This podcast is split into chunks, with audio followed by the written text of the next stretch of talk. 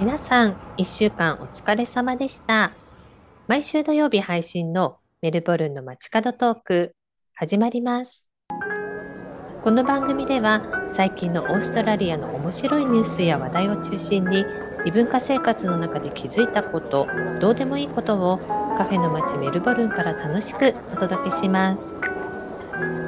こんにちは。ゆらりくらり異文化生活を楽しんでいるメイプルです。どうもこんにちは異文化生活流して流されてのまきちーですえー、メープルさんはい。ちょっとお話しした通り今日はオーストラリアンミステリーをちょっなんだろう。とお話ししたいと思うんですけれどもたい、聞きたい。ただですね私がうまく話せるかがわからないのでまあその辺メープルさんの方でフォローお願いします はい。はい。えっとですね、皆さん、あの、オペラハウス、シドニーにあるオペラハウスは有名なので知ってると思うんですよ。うん。で、これ、建設してたのが大体1160年代うん。だったんですけど、その時の話なんですね。うんうんうん。あのオペラハハウスはあれだけ違う形、今までとは違う形のものを建設するというので、もちろん予算はあったんですけれども、うん。建築の途中でもう費用がかさんできて予算を上回ってしまってお金がなくなってしまったんですね。うんうんそれでえこれ以上進むことができないとお金がないから。うん。うん。そういううんあれね、あの、知ったもんだがあったんだよね。あのそうオペラハウスを作るのに、で、デザインした人が最後まで、なんか関われなかったとか、なんかいろそうんそうなことがそういろいろまあそう、ねあったんですよね。そうそれで結局あのニューサウスウェールズ州の政府がうん。うん。ロッテリー宝くじですねあをそう実施して資金集めをするっていう風に決めたんですよ。すごい ですよねなんかこれ。あ。ええ。それでねうん当選した方は当時の10万ポンドっていうことでうん。だいたい現在の価格で3.1 million だから日本円にするとどのくらいだ？えーっとええ。だから3億ぐらいかなえ3億ぐらいっていうことかな現在の価格で。ええ、だったらもちろんであの当選した方がいてうん。当時っていうのはまだ1960年なのでその今みたいなプライバシーポリシーっていうのがなかったんですよね。個人情報ガバガバ。そうそうそうもう丸見えみたいな状態だったんで、うん当選者の名前や住所っていうのがシドニーの新聞に公表されたんですね。ああ。そう、ええ今じゃ考えられないけどね。そうで当選した方っていうのはボンダイに当時住んでてうん。で3人の子供がいたんですよ。ええ。うん、そしたらうん。2番目の8歳になる息子さんがうん。誘拐されてしまったんですね。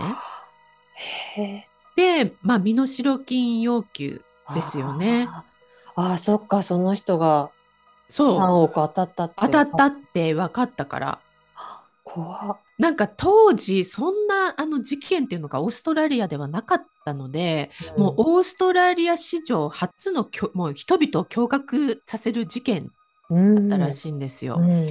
ただちょっとお金の受け渡しの指示っていうのがいいろいろあってうん中途半端になってしまったんですね。なんか旦那さんがいなくてもうあの子供がいないっていうのですぐ奥さんが警察に電話して警察の人が旦那さんの代わりに出たりっていうので、で2度目また犯人の人からかかってきた時も違うポリスの人が今度は出たりとかっていうんで、犯人の方は声で違う人が出てるっていうんであ警察に？うんううん。ん、話がいってるっていうのが分かったとか、まあ、うんそういうのがあって、結局犯人の手にお金渡らなかったんですよ。あ子それ供が？そう。で子供がどこにいるか分からなくてへで1週間ぐらい経ってからなんか小学生かなんかが見つけたらしいです。空き家みたいなところで。うん。実際なんかピクニック用のブランケットに、うん。その8歳の男の子うん。の死体が車ってああ発見された発見されたっていう感じでまあそこからね警察が近所の人とかに、捜査が始まる、ね、そう聞き回って、うん。で当初近くでフォード製の青い車を目撃した方っていうのが何人かうん。いたんですね。うん。でそれがまず一つの手がかり。うん。それでブランケットをよく見るとオンカパリンガのブランケット。オンカパリンガって今でも売ってる割とオーストラリアでは有名なブランドらしいんですけど、うん。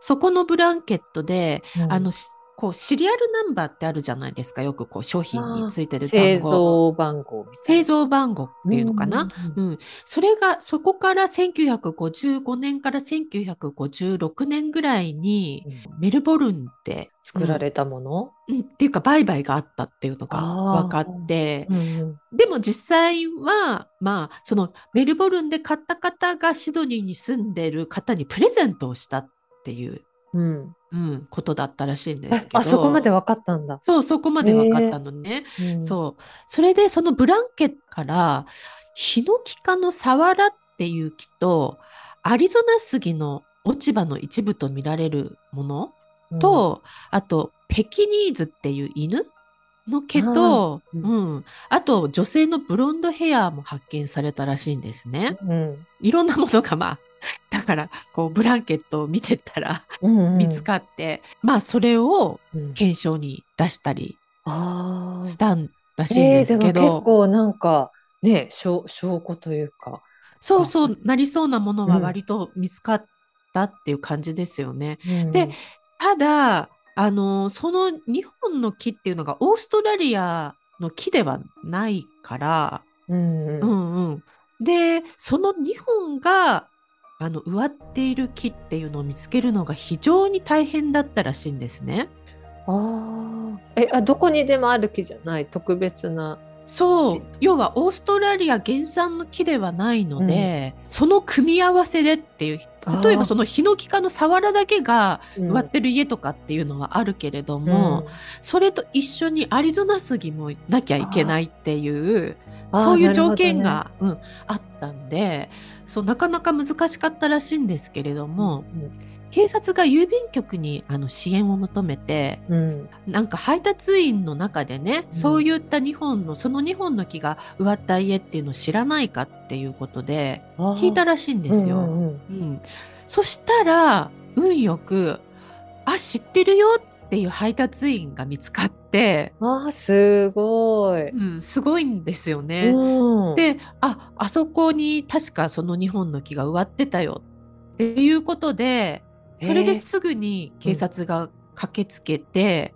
ちょうどその家の人がうん。旅行かなんかに行ってしまったかなんかでうん。いなかったんですね。うんそれでそこの家のその2本の木とそれから土を調べたらうんそのブランケットから出てきたものと一致したらしいんですよ。あそうなんだ。そうあの近所の人からどんな人が住んでるのかって聞いたら、うんそしたら奥様がブロンドヘアであると。あーなんかすべてが揃ってる。そうそれで、ペットとしてペキニーズを飼ってますよっていうことで全部が揃ったんですねそこで。うん。えどこ行っちゃったんだその人。そう。それで、あの、近所の人や、なんかそこに引っ越してきたばっかりだったみたいなんで、不動産屋さんに聞いてみたら、ロンドンに向かったと。うん。うんホリデーでロンドンに向かったよっていうことなんで、すぐにその警察はロンドン警察に連絡して、うん。でもロンドン到着と同時に、うん。その旦那さんですね、は逮逮捕されたらしいんですけど、うんうんうんそう。なえそれはロンドンに逃げようとしてたのかな？うん、ちょっとなんかそのヨーロッパの方、この旦那さんが確かハンガリーからの移民の方だったと思うんですね。うんだから、まあ、ヨーロッパ旅行と称して、ちょっと逃亡を企ててたんじゃないかなって。えー、そうなんだ。おそっか。うん。その時のね今よりもいろんな情報とかは少ないはずなのにそれだけ集めてそれでぴったりそこのところを見つけ出して逮捕にまで至ったっていうのはすごいお話だそうよね。そう。だから1960年代でうん。まあそこまで犯人をねうん。突き止めてっていうので、そのことでもすごく話題になったらしくって、そうなんだね。そう。でしかもこのオペラハウスにまつわるうん大きな事件だったので、うんもうオーストラリアではかなり大きく報道されて知らない人はいないっていうねそうでしょうね。そうみんながもう本当に驚愕した事件だったらしいです。ねえそっか、なんかねいろんなオーストラリアのあの話とかあのオペラハウスのこととか、うん記事とか調べたりはしたことがあるけど、うん。その話を初めて聞いた。なんかいろいろとねそういう事件も風化していっちゃうっていうか、まあまあ逮捕されたからあれだけれどもだんだんと。うん、でもね男の子が結局その犯人だってお金を別に手にしたわけじゃないじゃない、うん。その男の子が無駄にね命をなくしたっていうのはうん。すごく大きかった。しかもねこれ誘拐されて24時間以内に殺害されたことが分かったのよ。へえの。中の検証物から。そう。だから結局電話してもうその犯人があもう自分は警察にもう連絡されてて、うん。うん、もう無理だって分かったからうん。もうさっさと子供を殺害してそれで逃げ体制っていう風になったんだと思うの。あーなんかねひどいね。そうだからそのひどい、ね、男の子を殺してしまうっていうひどい事件だったっていうこともあってう、んうんなんかそれをきっかけで割とそういうなんかこう住所とか名前とかを出さないようにってもしかしたら変わったかもね。うん、なってたんだと思う。まあ宝くじああいったものの詳細を書くっていうのはその後もいろいろと何かと問題にはなってたみたいじゃないですか、意外と、あお前当たったんだってなってこう言い寄ってくる、うんうん。なんか友達の友達みたいな人とかね。それは今でもそういうふうに言うでしょ？あるでしょ？そうそう。だから、うんうん。今はもう本当にひっそりとわからないようにうん。っていう風にするらしいじゃない、もうなんかうん噂だとさ、その銀行に行くじゃない、うん当たったってそうすると、なんか別室に通されて、うんその宝くじの当たった方用のしおりみたいのを渡されるんだって。ああそうなんそだ。れねやっぱりいろいろ書いてあるみたいだよ。へえ。気をつけることとかなんうか。ん、うん。ここまでの事件ではないけど私も過去になんか聞いたことあったし、ああそうね。うんやっぱり身代金目的でそんなねうもうん。当たったっていう喜びから。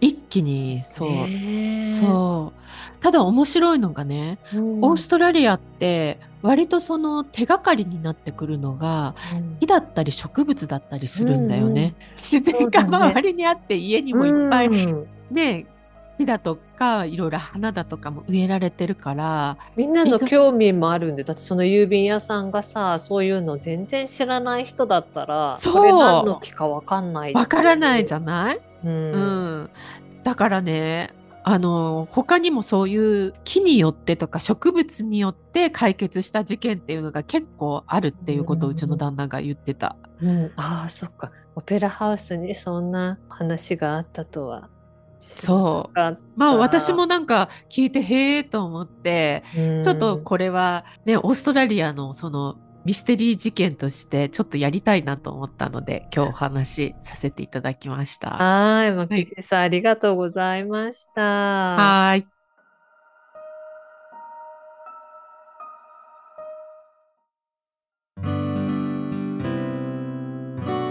メルボルンの街角トーク、メープルとマキジーがお送りしております。今週のカフェコーナはーい。えっ、と、今回は、えっ、と、カフェではなくて、これはレストランなのかな？ー。うんえっ、と、A1 ベーカリーというベーカリーレストラン。マキジさん。はい、行ったことあります。行ったことありますか？はい。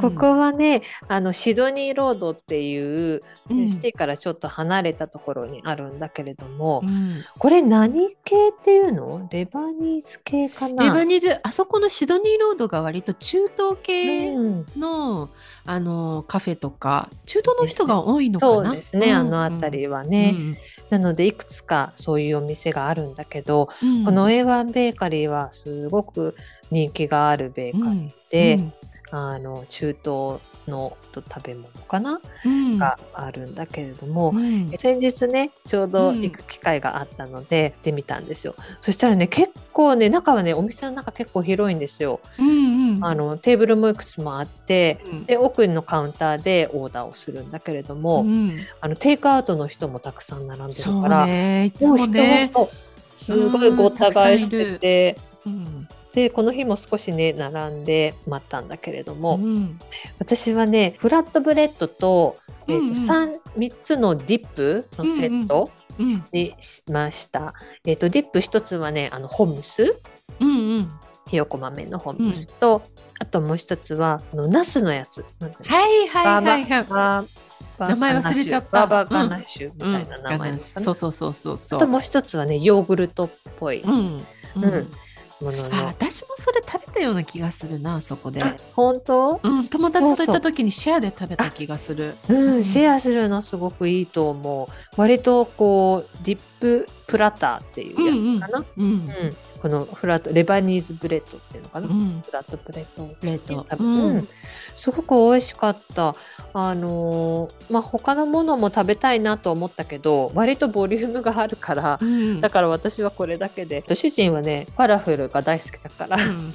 私と一緒ね。あ、そう。ファラフェルのえっ、とララップっていうのかな？あのうんうん。巻いてあるやつ。巻いてあるやつや。そう、ん。なんか他にねファラフェルのプラッターとかっていうのがあって、うん。なんか自分でこう入れるような感じにするのもあったんだけど、うん。主人はもう、まあ、中に入ってるやつをうん。選んでいて、うん。私もなんか一口食べさせてもらったんだけどファラフェルが割とファラフェルって塩味が結構効いてるとこが多いでしょ？そででもねここはねそんななんかうそんなでもいないよね。そうそうだからね私あここのファラフェルすごく美味しいな美味しい。あとなんかこうパンもなんかもちっとしててすごく美味しかった。パン美味しい、うん。うん。えマキジンさん行った時何食べた？うん。最初の中行った時はさっきメープルさん言ったやつうんうん。をシェアして食べて、あとファラフェルもうん。私は注文して、うんで2回目行った時にはピザみたいなあそこあるじゃない？あそうだね。なんかそう。あの上にチーズとか。そうあのそのラブネのうん。なんかラブネが乗ってるやつがあってでも私それ食べたらちょっとサラダピザみたいな感じで冷たいピザだったのね。あえ不思議でしょ？ラムネってあのなんかあのスパイスの粉みたいなやつ？じゃなくてヨーグルトを絞ってサワークリームみたいになった感じの、うん、やつえなんだけど。あのなんか茶色い粉白いみたいのはなんていうの？ザーターみたいなやつ？あそうだそうだ。ザーターっていうメニューがある。普通ラムネの上にザーターとかかかってたりとかするんだけど、うんで私が食べたのはそこに普通の生のトマトとかキュウリとかうん。そういうのが乗せてあるってオーいうプンサンドイッチみたいな感じ。そうフラットブレッドサンドオープンサンドみたいな感じだったのね。もうでも何しろ本当に混んでいて、うん。私たちが並んだ後もあの食べてる時ももうどんどんどんどんあの並んでってもう入り口近くまであそこ結構な距離あるでしょ？入り口からカウンターそううそうね。あのうん入り口までわかるわかる。でねしかもね週末じゃなくても混んでるんだよねあそこね。今安いっていうのもあるじゃない？あ割と。そうかもしれない、私が食べたそのディップのやつも、えっと10ドルだったかな？そのくらいでそうれ食べれるからね。そうだから安いっていうのがやっぱあるからじゃないかな。それで美味しい、そうお店が閉まる頃余った食べ物を、うんみんなあのあげるらしいんですよね。はあ、お店にいる人とかにお店のにいる人とかで欲しい人とかもこう来るみたいで、うんうん。結、局生活に困ってる人たち、うんうん。うん、生活に困ってる人たちが来た時にちゃんと余ってるものを無駄にしないようにっていうんで、あげてるらしくて、うん、だからすごくコミュニティに根付いたお店っていうか、そうなんだね、うん。きっとだからの町の人にも愛されてる愛されておるそう。店なんだね。う。ん。はい。はい メルボルンの街角トークではお便りやリクエストをお待ちしております。メッセージは番組の詳細欄に記載されているお便りフォームからお願いします。このお便りフォームはラジオネームを記載できるようになっているので匿名で送信することができます。Twitter と Instagram もやっています。Instagram ではリスナーの皆さんがビジュアル的に楽しみ理解できるように話した内容に関係するものを随時アップしていますので機会があったらぜひ覗いてみてください。それと気に入っていただけたら番組のフォローお願いします。本日も最後までお付き合いいただきありがとうございました。お相手はメープルとマキジーでした。それではまた来週。Have a good one!